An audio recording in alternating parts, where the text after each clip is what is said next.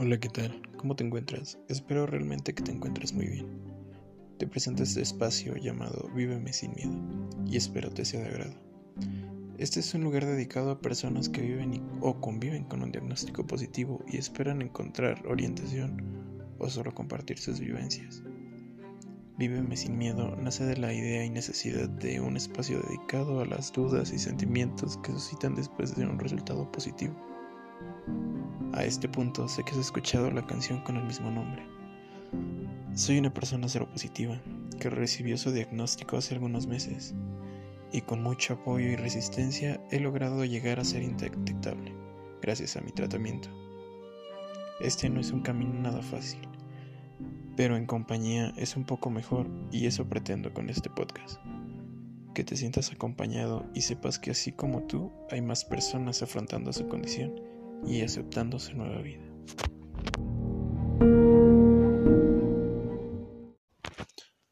Bien, pero para empezar debemos de saber qué es el VIH. El VIH es el virus de inmunodeficiencia humana. Este daña el sistema inmune. ¿Qué significa eso? Significa que daña a los, glóbulos, a los glóbulos blancos encargados de combatir a las infecciones que pueden ingresar en nuestro cuerpo.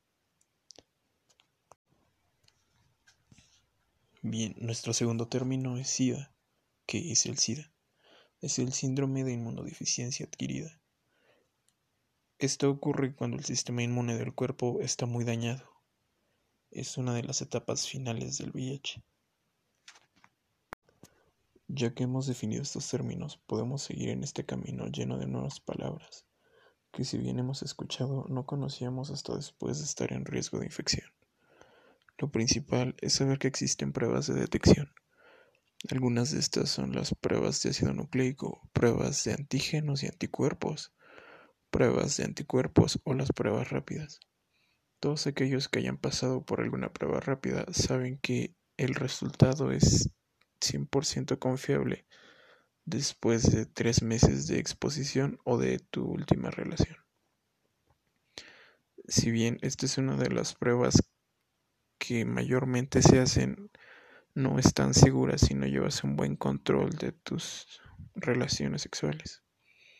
Las mejores pruebas que puedes hacer son aquellas que haces en un laboratorio en el cual te extraen un tubo de sangre y sobre ese tubo de sangre se hacen varias pruebas ya antes mencionadas. ¿Recuerdas tu primer prueba de detección?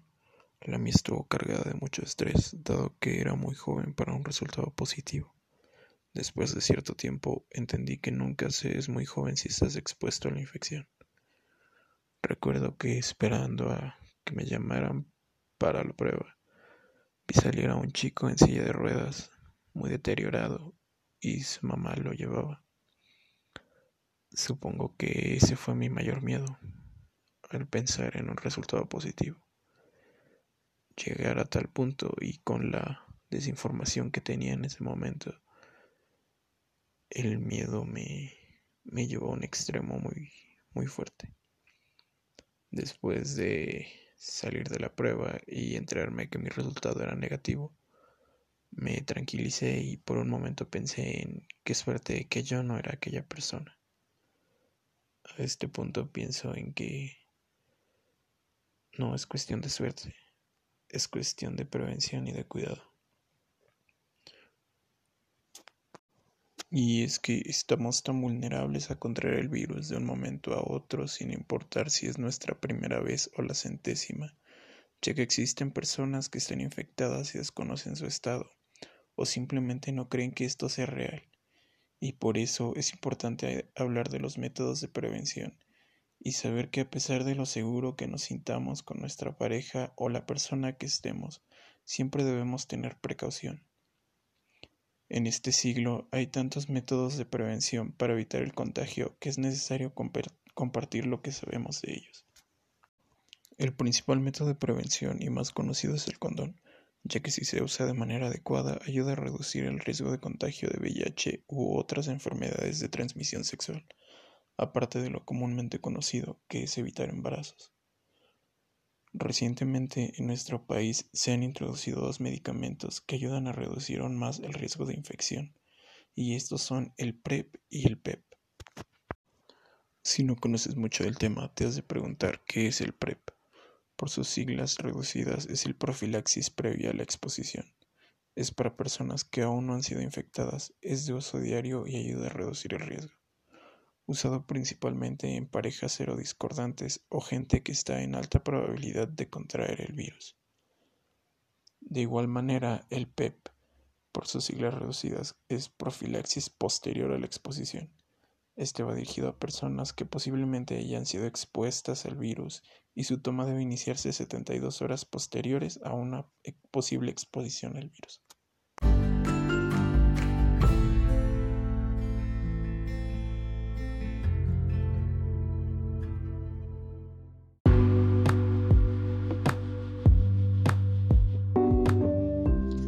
Espero que esta información te sea de ayuda si es que empiezas este camino o si eres un acompañante. Recuerda que la vida no acaba con un diagnóstico positivo, solo toma un rumbo diferente. Y a pesar de que todo parezca crudo y oscuro, te prometo que como todo en la vida, se acomodará y podrás tener la tranquilidad de seguir adelante. Si te gustó este podcast, ayúdame con un like en la página de Facebook que tiene el mismo nombre, Víveme sin miedo. Si tienes alguna experiencia, algún comentario o algo similar, me lo puedes hacer llegar por la página. Te deseo lo mejor y espero que tengas un excelente día.